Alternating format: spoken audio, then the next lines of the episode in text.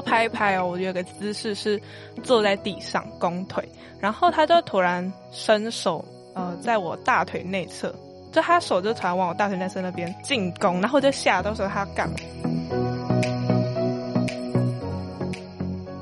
欢迎回来，大学问，大学生的大哉问，我是主持人查理。还有旁边的制作人露丝，对，然后我们今天有个非常酷的来宾，对，那露丝要不要简介一下好了？嗯，今天的主题会主要围绕在外拍。那为什么会选择外拍呢？是因为露丝本人也很想要拍出一些好看的照片，然后放到 IG 上面啊，或是脸书上面，然后做一个很漂亮的版面。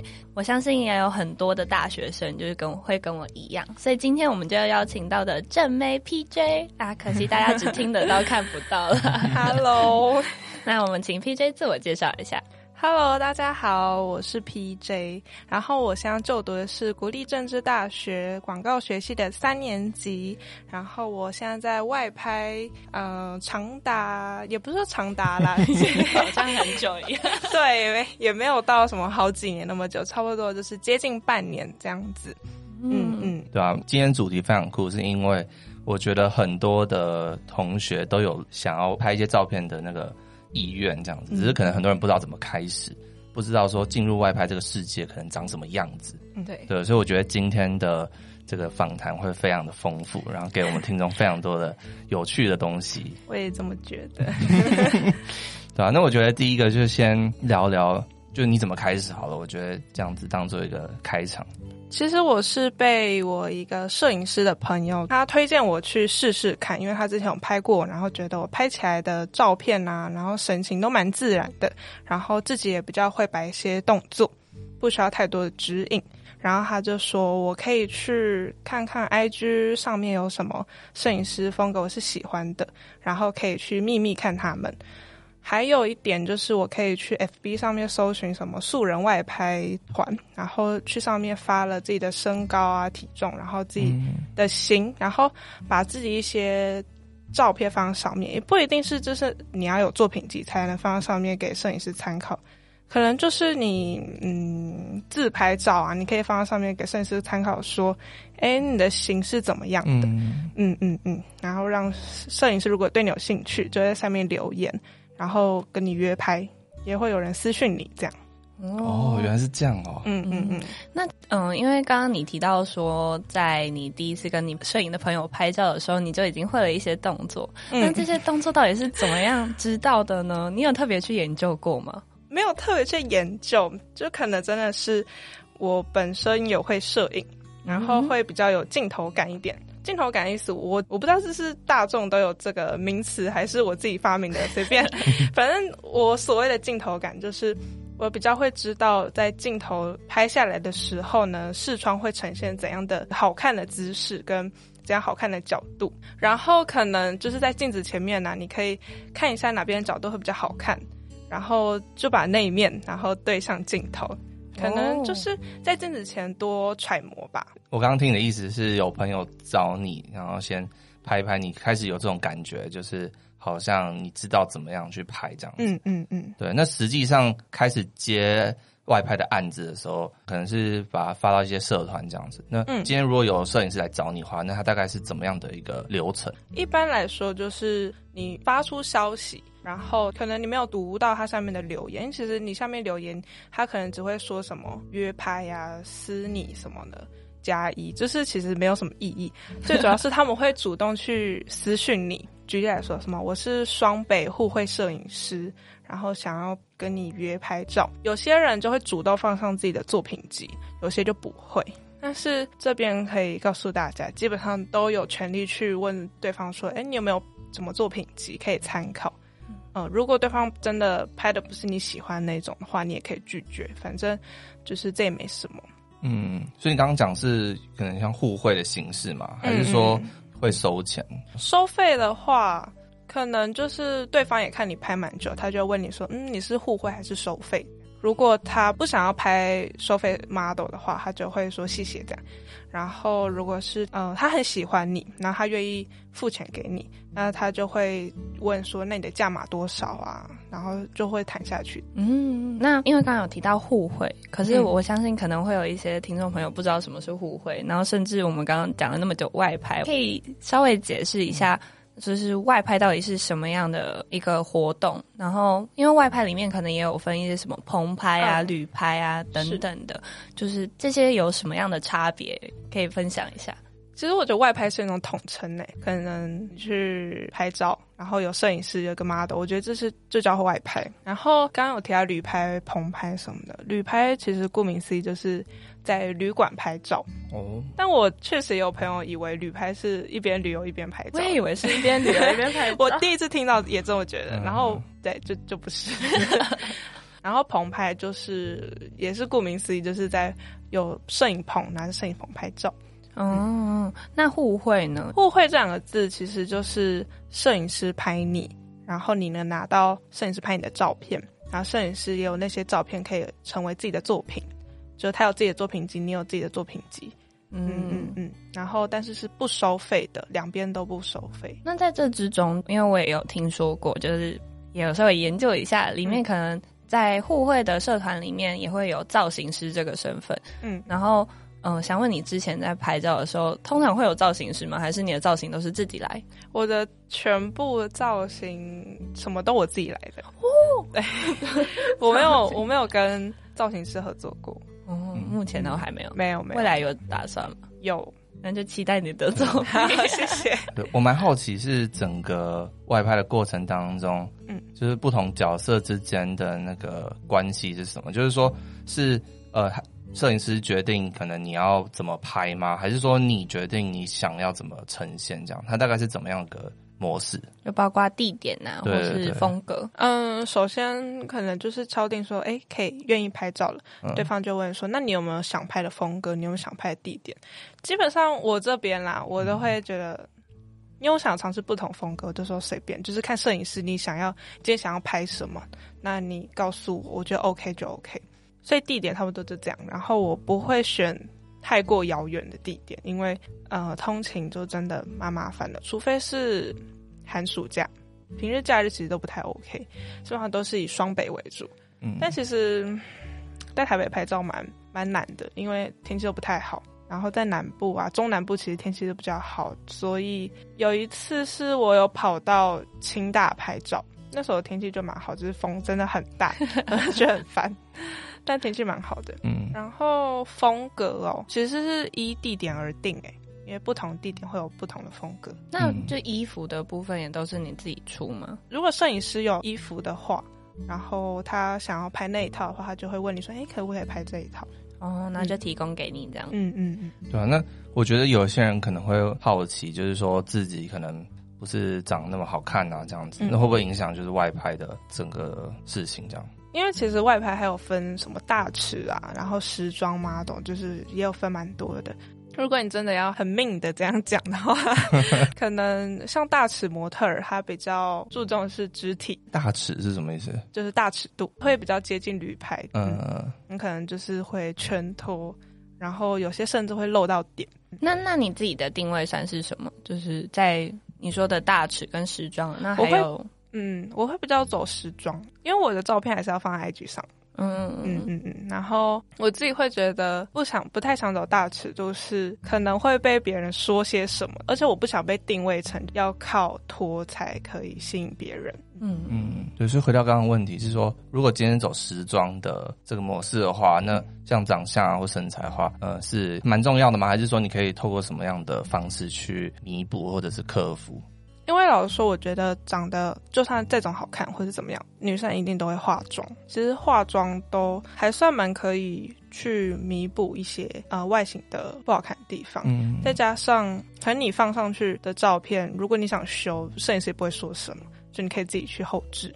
其实人人都可以当外拍模特儿，它不是一个很有限制的东西，只是有没有人愿意去拍你，或是怎么样。那我觉得，其实在，在嗯外拍界，其实很注重的是作品集的经营，然后我这边就想问说，那你在 IG 上面的经营啊，有没有什么诀窍，或者是你目前给自己的最一开始的期待是什么？经营作品账啊，放在 IG 上面的版面就很重视版面嘛，嗯、所以就是要常常想说版面到底要怎么配。然后我现在就是比较以九宫格的形式，就九宫格是一个故事，嗯、然后我还会就可能有些 App 会有那种，你先把照片丢上去，然后先看一下差不多形式会长什么样子。然后你觉得 OK，然后你到时发文的时候再这样发上去，然后不然就是你再开一个账号，然后你先把照片先丢上去啊，然后看一下 O 不 OK。哦，小技巧，嗯，可以笔记起来。那你有这样做吗？有有有，我是开一个账号。哦，那因为刚提到说故事的部分，嗯，我想就是请你分享一下你的故事是什么？就是那个九宫格的故事，我有看到是一分钟系列啊，一分钟分享系列，那要不要分享一下？哦，好，一分钟。分享一下，没有啦，没有，可以慢慢分享。就是我其实那时候就觉得单放照片啊，然后下面文字如果很薄弱的话，就觉得发文没什么意义。然后我就想说，那可不可以结合一些我自己的一些专长，对文字的敏感程度之类的，然后。放上去可能会有自己的风格，嗯、然后我就想了一下我周边发生了什么故事，然后把它丢上去。我我觉得这样好像没有不够立体，然后就我们现场就来来念念一段这样子，现场念一段，你觉得呢？你说请 PJ 念一段，对啊对啊，要不要慢慢来？你就挑一段你想要的。那我挑我写的第一个故事好了。哦，好啊好啊，好，那我就念吧。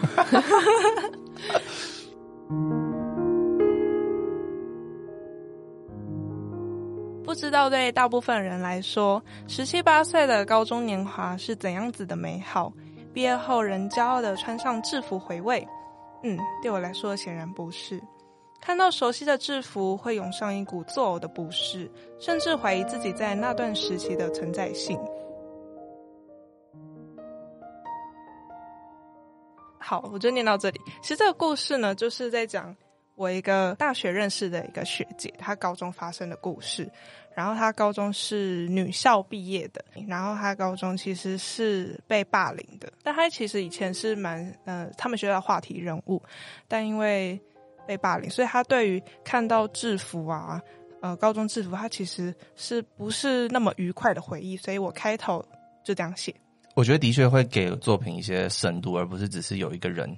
在照片里面而已。嗯嗯，对我我觉得这样做法是还蛮就让我觉得很酷的，会吸引人进去看。对对对，因为其实我写这一篇的时候啊，刚好我那九宫格系列都是我穿制服的照片。嗯嗯哦，所以就有点呼应的感觉。所以你一整个故事就是用九篇篇幅去把它写完。嗯，没错。那有兴趣的朋友，我们也把那一篇的。连结放在下面，可以，大家回去看，只会花你一分钟。那现在，哦，就蛮好奇，你现在有在接案吗？有，我是讲最近的一次，我有个朋友，其实就是鼓励我去外拍的朋友，他是清大的摄影社，他们摄影社啊来台北练习，然后就请我去当他们的 model 去棚拍这样子，然后是有收费的。嗯，嗯，那因为就是我有听说过你自己在之前有一个月接到至少二十几场的 外拍活动，呃、那你这样怎么样跟你的课业做平衡？嗯，当时是是蛮疯狂的，就是真的是没课的时候就去，然后一天可能就是早上跟下午都接，然后连续两三天都这样子，真的蛮累的。上课都有平安的过去吗？有有有，都有欧趴，都有欧趴，就是欧趴这样。然后会有那么疯狂的接，比较排在假日的时候。其实再加上我是传播学院的，没有像可能我们政大里面的法律系啊，或是商学院会一直需要去念书 之类的。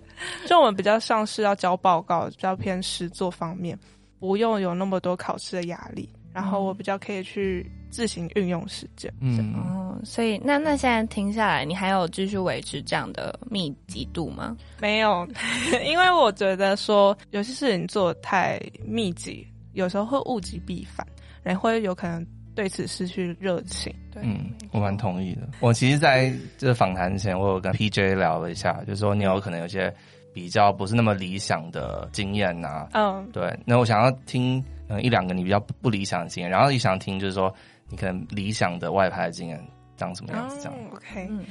我其实你刚说你想听一两次不愉快，其实就是我的第一次正式外拍跟第二次正式外拍。嗯、天哪，就是怎么会继续下去？对啊，就是老实说，那两次也算蛮给我一些小打击。也不是说就是我拍的不好很难过什么，就是我我自己觉得是摄影师的问题。嗯，就第一个他迟到了一个小时，那就算。他就突然出现的时候，带了一对情侣朋友过来，然后我就觉得就很奇怪，他就突然出现说：“哦，这是我的朋友。”然后就就直接去拍照。我们是去一间咖啡厅拍，嗯、但是我们事前我们两个都已经讨论好去那间，结果他在迟到的那个小时内就说：“哎，我觉得不要去那间咖啡厅拍，我们去其他间。”我就说：“可是我已经到了。”他说：“那你找另外一间，他觉得那间不好拍。”我就说：“可是那不是我们事前都已经讨论好的吗？”他就说：“他觉得现在觉得不好拍。”然后在他迟到这个小时内，我又去找了其他间咖啡厅，然后选定了一间他觉得 OK，然后他就叫我在本来那间等，然后他来找我这样。但他来找我的时候，就另外那一对情侣朋友，然后结果反正我们之后就到了另外一间咖啡厅，就变成他们还没吃饭，然后我们。就开始在吃东西，但其实我已经吃饱了嘛，我就要等他们。哦，哇哇，就好像变成说我们是两对情侣出去玩，嗯，然后他就随手拍了照片这样，然后我就觉得，这是这些这些都是什么？那你在这个之前有看过他的作品集吗？他其实比较以动态为主，欸，诶，就是他是拍可能别人跳舞的影片呐，啊，我觉得蛮专业的，可能运镜什么都蛮酷蛮好看的。嗯，然后我就觉得那他应该还 OK，而且他说他是专职的摄影师，然后就非常的不专业。哦，嗯，这是第一个，嗯，所以可能是摄影的技巧上是 OK，只是在态度上就很差。应该说他之后发现，就是之后跟其他摄影师聊一聊，发现说他好像只是会拍动态的。哦，但他静态其实已经拍了两年，但好像还是没有很好。嗯，那应该是说我第一次街拍，也不太了解，嗯。嗯，就没有先调查过，或是感觉可以在真正跟这个摄影师出去之前，先问问其他摄影师，就是你自己熟悉的摄影师或 model，可以问一下说，哎、欸，这个风评怎么样？有听过吗？嗯。之类，来避免这种事情。嗯，那第二个故事呢？第二个故事呢，就是我是到现场才知道，原来他拍人像才十天。Oh, 他那时候没有跟我说清楚，然后我不知道，他只会说就是他师傅觉得他拍的不错啊什么，然后我就说，哦，那应该还行，就这样去了。他的学校载我到信义区那边的一个停车场，然后就算不会摄影的人也知道，直接拿那个 LED 灯照在 model 脸上，就整个就是。离你脸不到几公分距离照在脸上，然后再拿相机拍的话，一定就整个是过曝嘛。但就是我已经提醒他了，他还是说没关系，这都可以后置。就是你已经过曝到不行的照片，你怎么后置把它调暗呢？然后就沟通无效，然后就是怎么拍我都越拍越失望。然后之后他就说：“那我们来改地方好了。”他又载我到新区街头，就只是很普通的路边而已。然后他就拍。然后，哎，我还没有讲他在车上发生的事。他在车上，其实我就蛮失望，大家拍照技术蛮失望。然后我就闭目养神，他突然摸着头，然后把自己身上外套脱下来，然后盖在我身上。然后我就被吓到，我就说，呃，就是我就我闪他，然后把外套脱给拿给他，然后说我有外套这样。然后就到了那个木那个路边了，然后拍一拍哦，我有个姿势是坐在地上弓腿，然后他就突然伸手。呃，在我大腿内侧，就他手就突然往我大腿内侧那边进攻，然后我就吓到，说他要干嘛？然后他，我就看到他是把一片叶子那拿下来，我就想说，就是大腿内侧那么隐秘的地方，都已经快到根部了，然后他就直接伸手，我就被他吓到，然后我其实那时候就超级不爽。就过没多久，他女朋友就出现了，然后我就想说，哎、欸，你有女朋友嘞？就是你怎么还那么那么无聊？哦。真的吓到哎、欸！真的真的，这让我想到，就是刚刚听你讲两个很惨的经验，就是说有什么方法可以避免踩雷，或者说可能避免说呃遇到这种比较不是那么好的摄影师这样。怎么避免遇到？嗯，其实我觉得或多或少也都会遇到。然后很多 model 都会叫朋友陪。嗯，那其实我那两次都没有叫我朋友陪。你怎么那么勇敢？因为我就觉得说，其实也不想麻烦到别人。嗯，再加上都在户外，然后我就觉得应该还好。对，嗯、就是约拍的时候，先不要直接约旅拍，不要不要不要不要不要不要。嗯，而且一般来说，一个你不太熟的摄影师的话，第一次都不要直接约旅拍，嗯、要先知道他的人怎么样。而且就算约旅拍的话，也要有人陪着会比较好。嗯，那你后续都有带人陪吗？或者是就是你的第三次经验有没有觉得哦天哪，我不要再遇到这样的摄影师？有，但我还是没有叫别人陪我。那、第三次拍的照片其实就是我的，我刚刚念那一篇的制服照。哦，就对，是喜欢的、嗯，是喜欢的。嗯，那你可以描述一下你觉得就目前为止最喜欢的经验是什么样的经验吗？好。我有一个蛮蛮喜欢的摄影师，嗯，然后他也是拍了一两年有了吧，然后他的照片是真的很好看。他也是那个摄影师，因为拍很久，所以也知道很多圈内的消息，所以他才有告诉我说，第一个拍我的摄影师是很恶名昭彰的，嗯，也是他跟我讲的。然后他就是会跟你讲很多有关外拍的东西吧，然后你有什么。嗯，发生什么事都可以跟他讲。然后想要，嗯，今天觉得哪个摄影师在拍你之前就觉得怪怪的，你可以去问他，因为他就是蛮了解的。嗯，然后呢，他也会告诉我很多摄影的技巧，因为他知道我有摄影，嗯，我有相机，然后会跟我说，哎，这个地方啊，你的相机调什么什么，拍起来就 OK 啊什么。他就告诉我很多不是呃我身为 model 应该知道的东西。嗯，嗯，会跟我讲很多有关摄影的东西。嗯所以就是算目前已经变成朋友的。对对对对对，其实很多摄影师到最后都变成朋友。嗯，有想问说，你也拍了一段时间了，嗯，有没有什么你觉得是你从一开始就还没有拍过到现在你自己个人的转变或者是心得感想？其实我觉得我本来不是一个很有自信的人，其实靠拍照可以。某种程度是建立自己的自信，就是可能你拍出好的照片，然后你觉得自己在镜头上面是是哎、欸，其实自己长得不差，然后就是有点像建立自己的自信，嗯嗯嗯。然后呢，我觉得收获也是认识很多喜欢拍照的朋友，就是摄影师到最后很多就是跟你合得来的人就会变成朋友。这是很棒的收获哎、欸嗯，对呀、啊，因为我自己也是觉得，在看到自己好看的照片的时候，就会觉得哇，原来我自己也可以有这样的照片。嗯，然后其实很多人都以为摄影师都是嗯，可能就出社会的那种摄影师，其实很多都是跟我们差不多年纪的，就可以在拍照，然后也拍的很好看。然后因为年纪相仿的话，更容易变成朋友。嗯，你就遇到，你就会认识不同学校的朋友。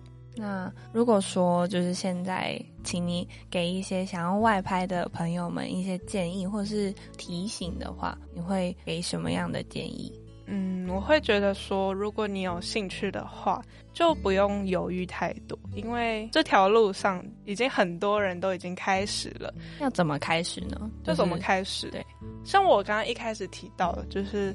呃，你可以把自己的身高，还有自己的型啊，自己的可能就算自拍照，你可以放上社团，就是嗯，在 FB 上面搜寻互惠外拍互惠社团，应该都会出现。嗯嗯，然后你加入，然后你就可以发文，然后下面就有摄影师会回你，然后或是私讯你。嗯，那要怎么样？嗯，嗯准确来说，到底要怎么样避免说会不会有一些雷的摄影师，或者是真的很。就是危险的情况出现，就是踩雷跟危险呐、啊，就大概这两个。那个 FB 社么社团有一个什么 model 摄影师什么黑，就是黑特的一个社团，但是我怎么样都审不进去，就是我觉得那个管理员已经就不经营，所以我怎么样都审不进去。但里面很多都是讨论，基本上讨论摄影师，就是说男摄影师很糟啊，然后他发生什么事都把它就是贴文上去，哦、然后。嗯虽然我们被审了进去，但是外人还是可以看到文。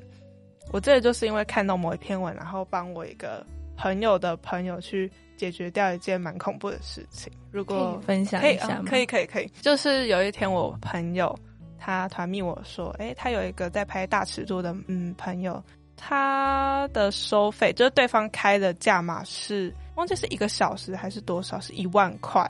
然后就觉得太夸张了吧，这价买的高太扯。因为对那个他朋友的朋友也不是说就是很有名的那一种，可能就是小模啊或者什么，嗯、就不是这样。然后这一个小时一万也太夸张，就是这样查查查查下去，觉得那个账号没有什么文，就这一篇文，然后一台车子这样。然后，但是他有图像，还有大头贴。之后呢，我就想说，嗯，那我来翻翻那个黑特的社团，我就翻一翻，然后发现怎么有一个人长那么像那个摄影师。就是那有那篇，我是在讨论说，呃，有一个摄影师，他一直去盗用别人的照片，称那是他自己的作品集。然后我就看，我就点开那个摄影师的截图，就发现怎么跟密我朋友朋友的那个摄影师长得一模一样。然后我就发现，就是那个人是以摄影师之名，然后可能会去骗什么的，因为那是要旅拍的那种。就蛮恐怖的，可能骗色。对对对对，然后就因此而知道，然后赶快请你朋友去拒绝他。对对对对对，就直接封锁。天哪，好可怕！嗯，我觉得的确就是需要知道一些方法可以保护自己。对，因为做这种东西的确会有一些潜在风险，可能还是要有一些人去告诉你怎么去避免这些风险。嗯，所以其实如果害怕的话，也可以请朋友陪你一起去外拍。这样，对，我觉得刚刚这个方法就还蛮不错的。嗯。那事后呢？就是嗯，会不会有一些摄影师他们在给照片的时候会拖很久啊，或是之类的？其实我没有遇到，但我的摄影师朋友说是你运气都蛮好的，因为很多其实都会拖超级爆久。你说照片，就是，嗯，可能还有长达半年的那种都有。那你目前遇到的，他大概都是多久之后会给你？跟我蛮好的摄影师朋友，就是本来不是朋友，但之后变成朋友。他上大四，然后他真的是蛮厉害的一个摄影师，他可以当天就给我拍完，当天晚上要给我，他真的超厉害，然后就很好看。然后他慢也是两三天就给我了，而且出图的照片数量都超爆多。那我自己很好奇的是，嗯、因为我之前在呃朋友那边有听到，他是被摄影师拍，然后拍完之后那个照片。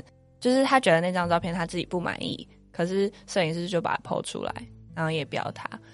你有遇过类似这样的状况吗？会有你不满意的照片被 PO 出来？有啊，有有有有有。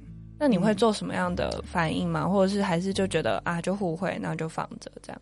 有两种做法。第一种是我本来就很熟的朋友，嗯，就是推荐我去外拍的朋友。我如果不满意的话，我会就是跟他说可不可以撤照。他之前跟我讲，有一个 model 是完全没知会他的情况下就移出自己的标签，然后这个行为让他很不开心。他说：“如果你不喜欢的话，你可以跟我讲，我可以撤照，但不用把自己移出标签。”哦，嗯。第二个做法就是你在自己的可能别标准的地方，你像 IG 有一个功能，就是可以不显示在自己板上，你可以选择那一个。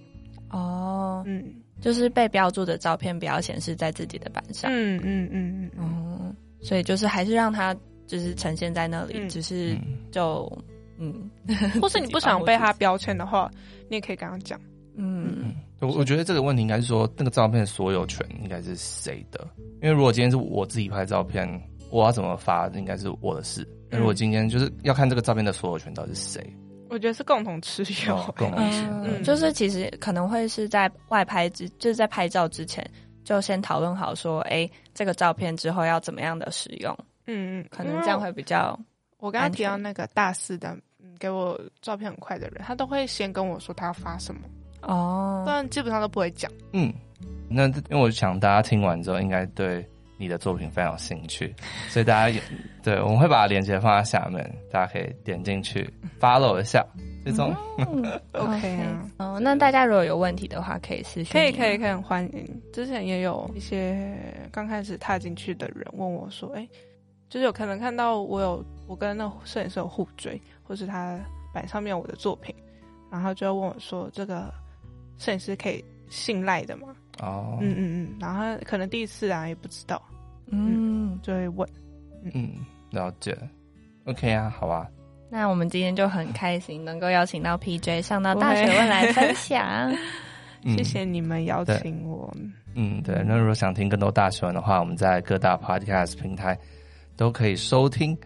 那如果你从 Apple 装置收听的话，也麻烦帮我们到下面的留言区留下你真挚的感言。并且帮我们按五颗星。五颗星。对，那另外我们有一个回馈表单，所以大家在链接都在下面，大家可以去呃帮我们填一下。就是你们的回馈是我们进步的动力。对，那当然最重要的啦，就是去追踪 PJ 的 IG，对，yeah, 就是帮我推广的意思。对，他，他期待就是这一集上架之后，他粉丝应该要暴涨。压力好大，小期待。对，我们要号召我们的听众，好没有？谢谢。好啊，那今天就到这边，那我们就下次见喽，拜拜，拜拜。